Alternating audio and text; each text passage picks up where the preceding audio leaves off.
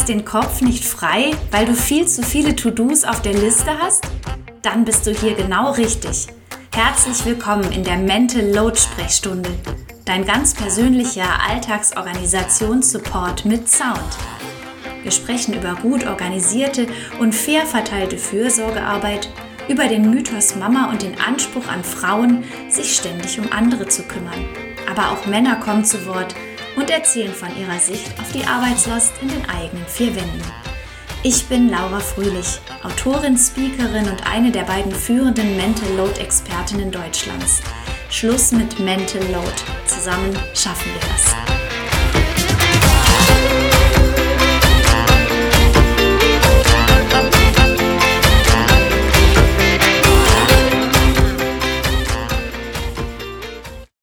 Willkommen in der heutigen Folge von Lauras Mental Load Sprechstunde. Heute geht es um ein Thema, das mir sehr am Herzen liegt und auf das ich ganz oft angesprochen werde, und zwar alleinerziehende Eltern und deren Mental Load. Anders als bei Paaren haben sie eben oft mehr Schwierigkeiten, Familienverantwortung aufzuteilen mit einem Ex-Partner oder einer Ex-Partnerin oder eben einem neuen Partner oder einer neuen Partnerin. Das ist eben oft eine ganz besonders große Herausforderung, ganz besonders dann, wenn sie eben alleine leben und dann im Prinzip alleine zuständig sind für alle Themen rund um Familienorganisation, Kinderbetreuung, Haushalt.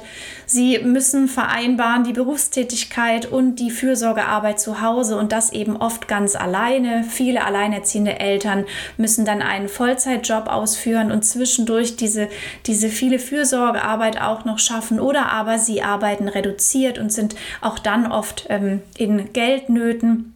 Und da gibt es auch ein paar Zahlen, die ich hier noch zu anbringen möchte, bevor wir dann aber darüber sprechen, was alleinerziehende Eltern denn tun könnten, um ihren Mental Load zumindest zu reduzieren.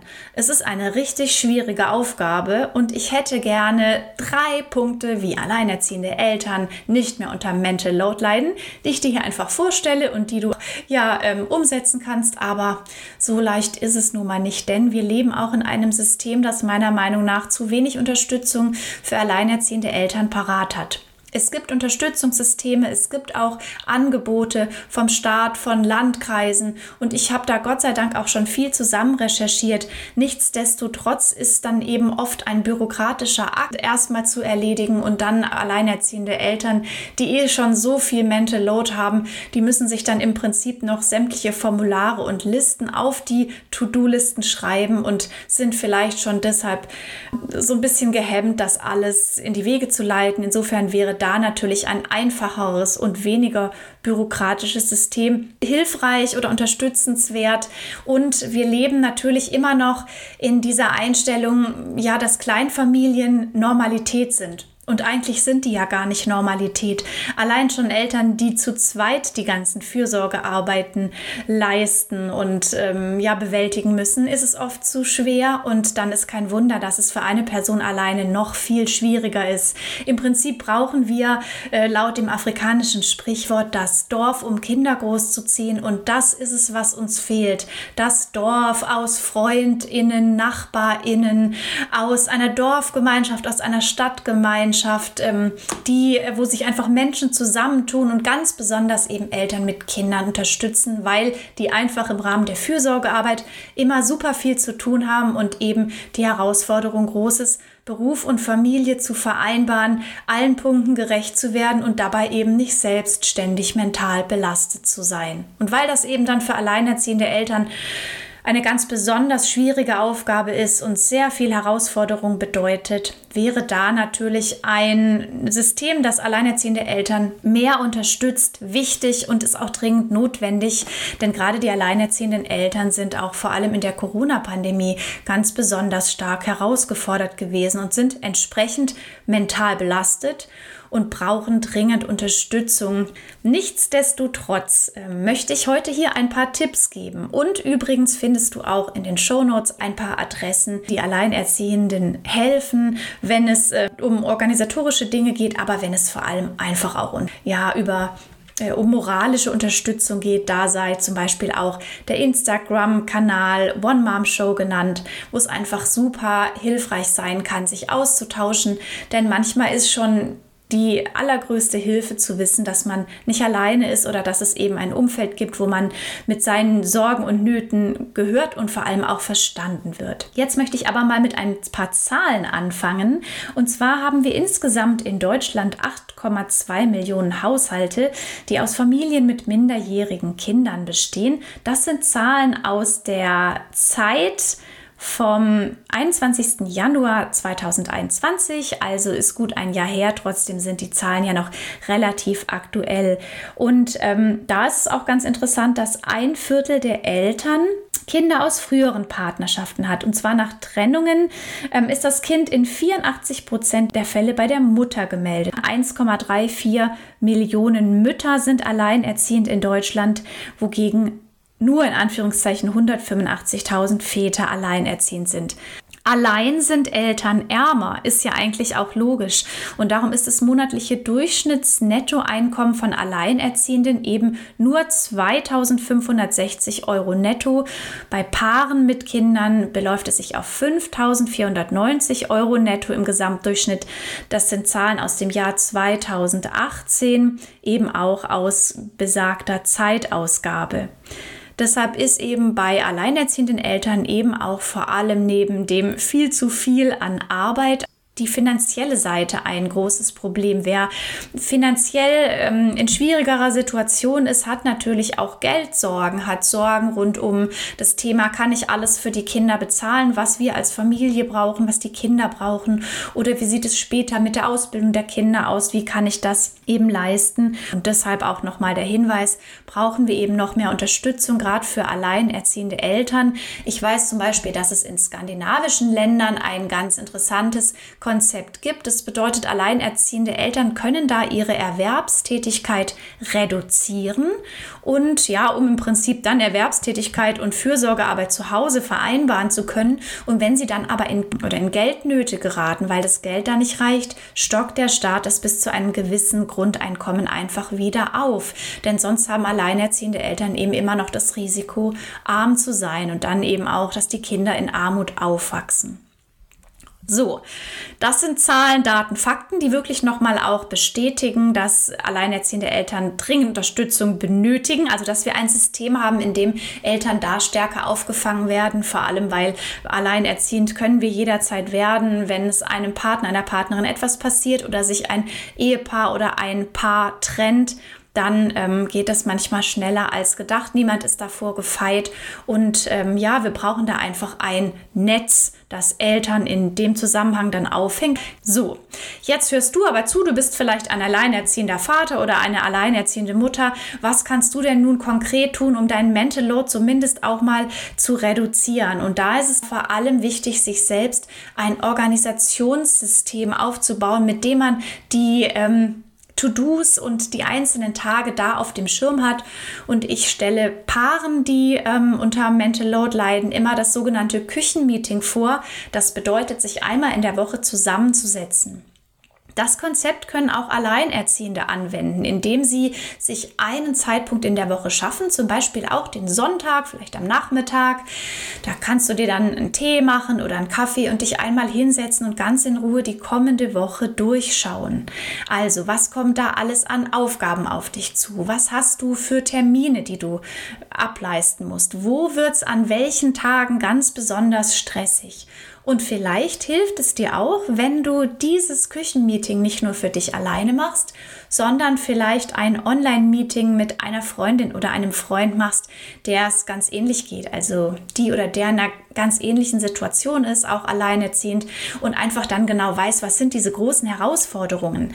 Denn tatsächlich ist es immer einfacher, zu zweit einen Alltag zu ähm, strukturieren oder aber Aufgaben zu reduzieren, weil man da einfach einen Gesprächspartner oder eine Gesprächspartnerin hat, man dem man Dinge abwägen kann oder gemeinsam entscheiden kann und sich dann damit nicht so alleine fühlt und natürlich auch nicht so alleine fühlt mit all den Konsequenzen, die gewisse Entscheidungen mit sich bringen.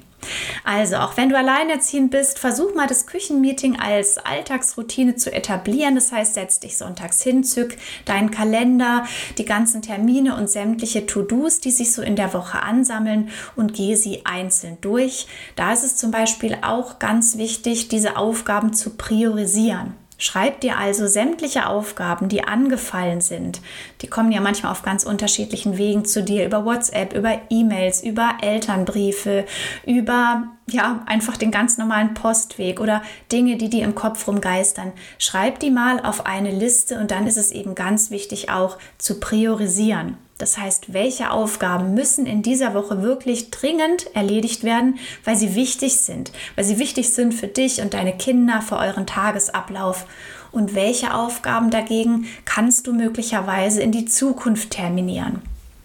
Dann gibt es möglicherweise auch Aufgaben, die eben nicht so dringend sind, und nicht so wichtig, die du möglicherweise sofort streichen kannst. Ich weiß, es sagt sich immer so leicht, aber weil To-Do-Listen oft ja den Nachteil haben, dass sie einfach immer zu lang sind und es immer zu viel zu tun gibt, ist es da eben ganz wichtig, Dinge zu streichen. Und das ist natürlich mit so einer Art Sparring-Partner oder Sparring-Partnerin, vielleicht eine Freundin, mit der du dann online diskutieren kannst, nochmal einfacher zu sagen, Mensch, hier äh, den Geburtstagskuchen zu backen, das müsste ich eigentlich dringend machen machen, aber vielleicht kann ich das einfach streichen und hole eben abends vorher noch beim Bäcker einen Marmorkuchen, setze da Kerzen rein und fertig. Solche Dinge zu tun und sich zu entscheiden, die etwas einfache Variante zu nehmen, ist eben manchmal in Absprache mit einer Freundin oder einem Freund leichter, weil uns sonst unser schlechtes Gewissen schnell einen Strich durch die Rechnung macht und sagt, eine gute Mutter oder ein guter Vater backt den Kuchen selbst und wir dann doch geneigt sind, uns diese extra Aufgabe noch auf die To-Do-Liste zu setzen. Dann gibt es noch dringende Aufgaben, die aber nicht so wichtig sind. Umkringel dir diese Aufgaben mal und überleg, ob du die auslagern kannst. Also gibt es zum Beispiel in deiner Familie Großeltern, hast du eine Schwester oder einen Bruder, die Kinder, Patentante oder Patenonkel, hast du Freundinnen, die möglicherweise bereit wären, eine Aufgabe zu übernehmen, hast du ein bisschen Geld übrig, um vielleicht etwas ja von einem Dienstleister erledigen zu lassen. Also gibt es da Möglichkeiten, da ist übrigens eine politische Lösung, die Gott sei Dank auch im Koalitionsvertrag jetzt aufgeführt ist, zum Beispiel Familien und eben besonders alleinerziehenden Eltern haushaltsnahe Dienstleistungen ähm, zu vermitteln. Das bedeutet eine gewisse Dienstleistung, die du dann auslagern kannst, ein Service wie zum Beispiel Babysitter, ähm, Haushaltshilfe, Waschservice, bei dem du dann aber eben nur einen kleineren Anteil bezahlst und den Rest übernimmt der Staat, einfach damit solche Aufgaben ausgelagert werden können, damit du wirklich auch Zeit hast, deiner Berufstätigkeit nachzugehen, dich um deine Kinder zu kümmern oder einfach mal selbst Pause zu machen, was garantiert bei dir immer viel zu kurz kommt. Also auch hier das Küchenmeeting hat da, spielt da eine ganz gute Rolle, kann erleichternd wirken, Aufgaben aufzuschreiben, sie dann zu priorisieren, dich vielleicht mit einer Freundin, einem Freund abzusprechen, auch nochmal die stressigen Phasen der Woche anzuschauen und vielleicht sogar manche Termine abzusagen oder zu verschieben, wenn es aktuell einfach viel zu anstrengend ist. Wenn man sich dann so eine Routine entwickelt, die man dann sonntags durchführt, fühlt man sich etwas gewappneter montags und fühlt sich nicht ganz so ausgeliefert, weil man das Gefühl hat, oh mein Gott, so viele Aufgaben, so viele Termine, ich weiß gar nicht, wie ich das alles schaffen soll. Und das Gute für dich auch, wenn du einen Überblick hast über all die Termine, kannst du hoffentlich auch Auszeiten für dich einplanen. Auszeiten zusammen mit den Kindern oder aber auch ganz allein für dich.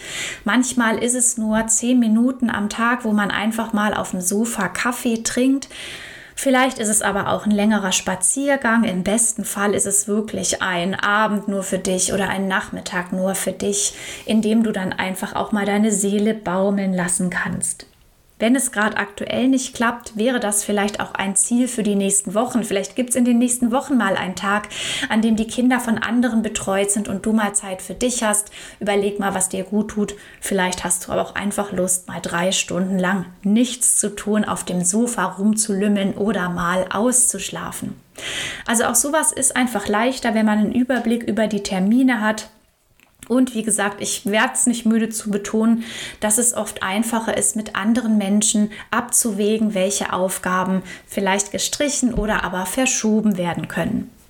Manchmal hast du vielleicht auch so Großprojekte äh, im Sinn, sowas wie ich muss eigentlich mal dringend den Keller aufräumen. Und es kann ja sein, dass es zwar jetzt gerade keine dringende Aufgabe ist, dieses Projekt dich aber irgendwie mental belastet, weil du weißt, oh je, ähm, ich finde immer die Klamotten für die Kinder nicht oder ich muss es einfach unbedingt mal angehen, weil es mir im Alltag ähm, ja einfach Ärger macht, wenn da immer so eine Unordnung herrscht. Bei so einem Großprojekt könnte es für dich hilfreich sein, dir so ein Projekt zu terminieren in die Zukunft. Vielleicht ein Wochenende, wo du mal ein bisschen Luft hast und im besten Fall organisierst du dir dann auch gleich HelferInnen, vielleicht Freunde, Bekannter, so hast Geschwister, die an dem Wochenende kommen können und dich bei diesem Großprojekt unterstützen. Also Großprojekt Keller aufräumen oder irgendwo in einen Raum Ordnung reinbringen. Das Gute ist, wenn du es terminierst, kannst du auch ähm, besser abschalten, weil du weißt, dieses Großprojekt wird im Laufe der nächsten Wochen angegangen und du musst nicht jeden Tag drüber nachdenken, wann du denn endlich mal diesen Keller aufräumst.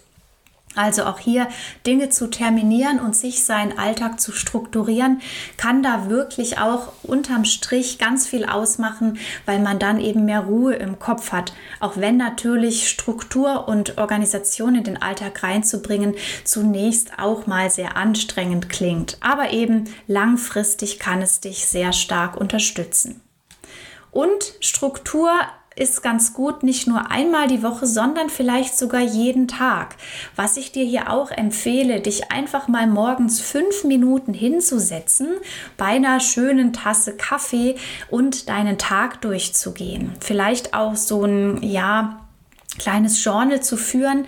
Da kannst du dann Termine nochmal eintragen oder einen Überblick gewinnen über die Termine und was ich dir da auch empfehle, deinen Tag in Abschnitte zu gliedern. Manchmal fühlt man sich ja so total lost im Laufe dieses stressigen Alltags. Es ist irgendwie nachmittags um 16 Uhr, man hat den Überblick verloren. Und das macht einen oft eben ja ganz kirre, weil man gar nicht mehr weiß, was habe ich heute alles erledigt, was muss ich noch tun. Ähm, jetzt kann ich schon wieder keine Pause machen und bald steht Abendessen und Kinder ins Bett bringen an. Und dann ist man eben so richtig, ähm, ja, mental belastet und fühlt sich irgendwie ganz verloren in diesem stressigen Alltag. Darum glieder dir deinen Tag morgens mal so in bestimmte Abschnitte, vormittags, mittags, nachmittags, abends. Guck dir nochmal deine To-Do-Liste an, die du am Sonntag geschrieben hast und welche To-Dos wirklich heute dringend erledigt werden müssen. Streich dir da drei wichtige und dringende To-Dos des Tages an und fokussiere dich wirklich auf diese drei To-Dos. Es können berufliche To-Dos sein oder aber auch To-Dos, die deine private Organisation betreffen. Und äh, markiere die in gelb, damit du die auf dem Schirm hast. Und unwichtige To-Dos, die du dir vielleicht auch für heute terminiert hast, die markierst du in pink. Das sind eben genau solche Aufgaben, die schön wären, wenn sie erledigt wären, die aber nicht so wichtig und nicht so dringend sind. Und wenn der Tag eben an Fahrt aufnimmt und irgendwie unvorhergesehene Dinge eintreffen, dann kannst du genau diese Dinge streichen.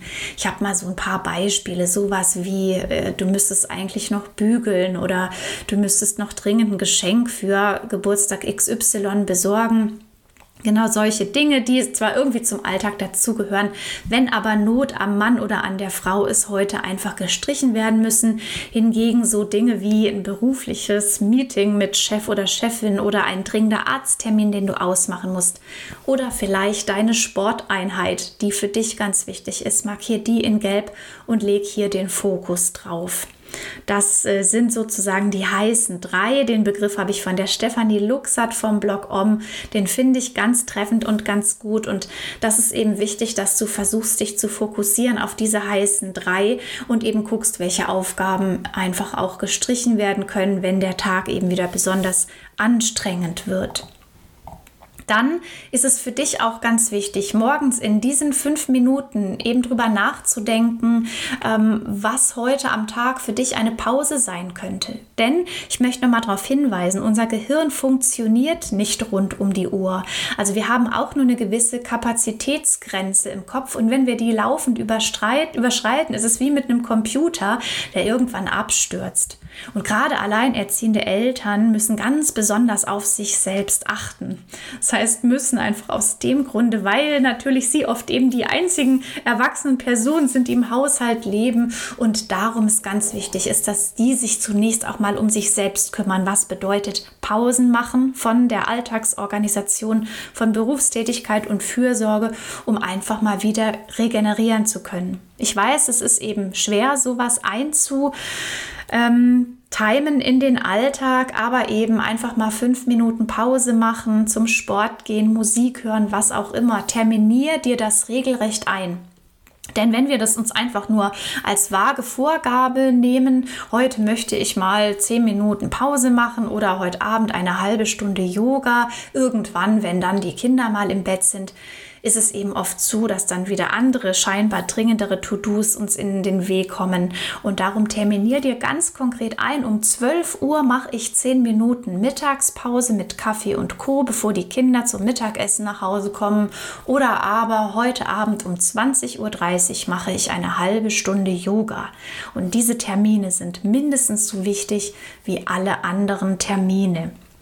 Und es ist auch ganz wichtig, dass du dir vielleicht bei deiner morgendlichen Tagesstruktur wirklich auch etwas aufschreibst, worauf du dich freust, damit man so einen kleinen Glitzertermin am Tag hat.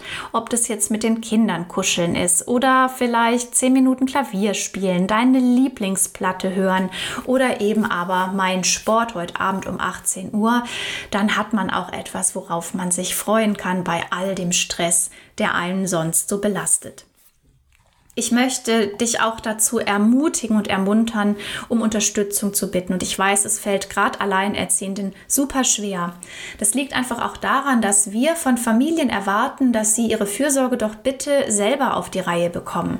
Das heißt, wer Kinder möchte, soll sich doch bitte auch um sie kümmern. Das ist völliger Quatsch, denn um sich um Kinder zu kümmern, brauchen wir Unterstützung. Denn du siehst ja schon, es ist viel zu wenig Zeit, sich um die Kinder zu kümmern, berufstätig zu sein, genug Geld zu verdienen, sich auch noch irgendwie selbst Pausen zu gönnen und all das zu erledigen, was auf deiner To-Do-Liste steht. Das schaffen Eltern eigentlich nur dann, wenn sie das entsprechende Unterstützungssystem haben, wenn sie vielleicht Großeltern haben, einen großen Freundeskreis, eine tolle Kita, eine Ganztagsschule, genug Geld, um sich gewisse Services und Dienstleistungen zu kaufen. Aber wer hat das schon?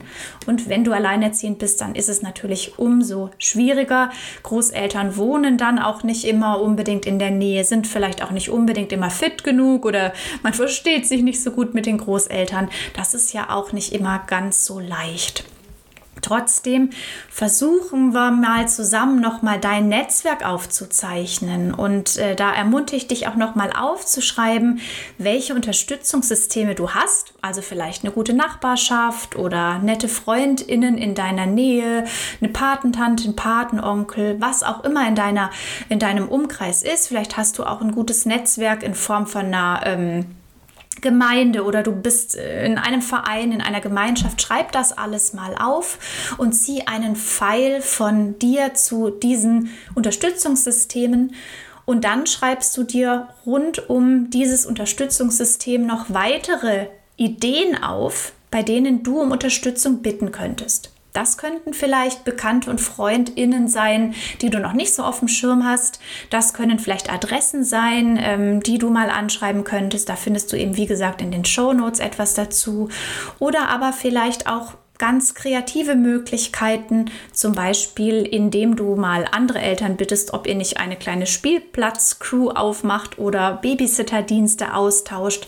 Also vielleicht auch solche Ideen, um sich gegenseitig zu unterstützen. Und da machst du dann einen Pfeil von dir raus zu diesen Unterstützungssystemen, weil das sind eben Unterstützungsmöglichkeiten, bei denen du aktiv werden musst. Und ähm, vielleicht denkst du mal eine ganz konkrete Situation an eine stressige Alltagssituation, die immer wieder anfällt und bei der du dir dringend Unterstützung wünschen würdest, also wo die Unterstützung fehlt. Überleg mal, welche Situation das ist und überleg nun mal drei Personen oder Anlaufstellen, die dich da möglicherweise unterstützen könnten. Fällt dir da was ein? Und wenn ja, wer könnte das denn sein? Und jetzt noch ein dritter Schritt. schreib dir wirklich mal ganz konkret auf, wie du und mit welchem Satz du hier um Unterstützung bitten könntest. Sag mal äh, liebe X, sag mal lieber Y oder sehr geehrte Damen und Herren, ich habe folgende Herausforderungen und brauche da Beratung oder Unterstützung.